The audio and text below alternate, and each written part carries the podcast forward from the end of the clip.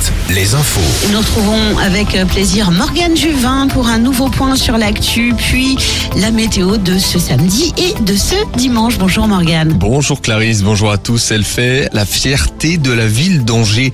La tenture de l'Apocalypse, datant du XIVe siècle, a été inscrite à l'UNESCO au registre Mémoire du Monde.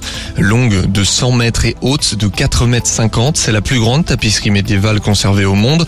L'ancien maire et actuel ministre Christophe Béchu avait lancé la démarche en 2015 pour obtenir une reconnaissance. C'est donc chose faite. L'un des enjeux des sauveteurs en mer, assurer la sécurité des vacanciers cet été sur le littoral. Plusieurs bénévoles de la SNSM d'Orléans ont effectué un stage de formation aux techniques de sauvetage en Vendée à Saint-Hilaire-d'Orier. Ces jeunes sauveteurs en mer s'entraînent habituellement tous les week-ends à Orléans et pendant les vacances.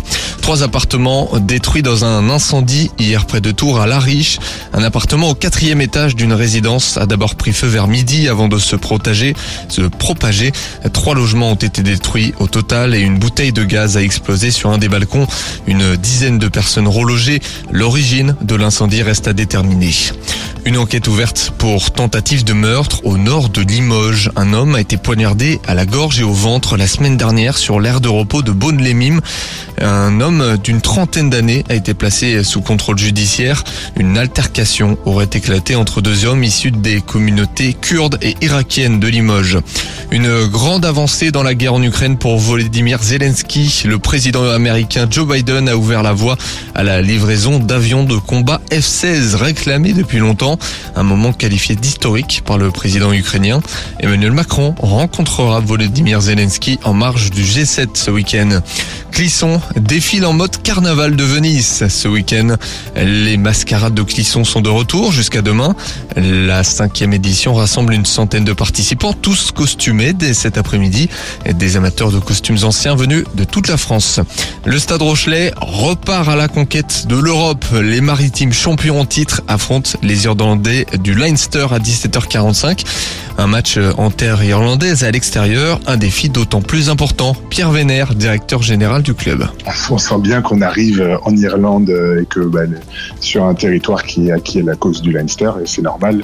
Il y a certainement un petit peu de chauvinisme dans la manière de recevoir notre club et, ses représentants, mais en tout cas, on n'est pas en terrain neutre et c'est pas anodin. Euh, souvent une finale se joue en terrain neutre. Là, on, va jouer en Irlande chez Leinster. Et rappelons qu'à La Rochelle, deux écrans géants sont installés sur le vieux port.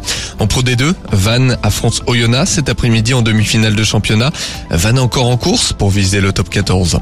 Week-end de play-off en basket, Angers et Orléans ont perdu hier au match aller des phases finales de Pro B en National 1. Le duel du Grand Ouest entre Poitiers et Rennes a tourné à l'avantage des poids de vin une nouvelle fois. Poitiers qui rejoint Andrézieux en demi-finale. Retrouvez la météo avec les campings Chadotel. Des belles histoires de vacances, une histoire de famille. Samedi, partagé entre nuages et éclaircies dans le Grand Ouest. Le soleil sera au rendez-vous principalement dans les pays de la Loire, le Poitou-Charentes et en Bretagne.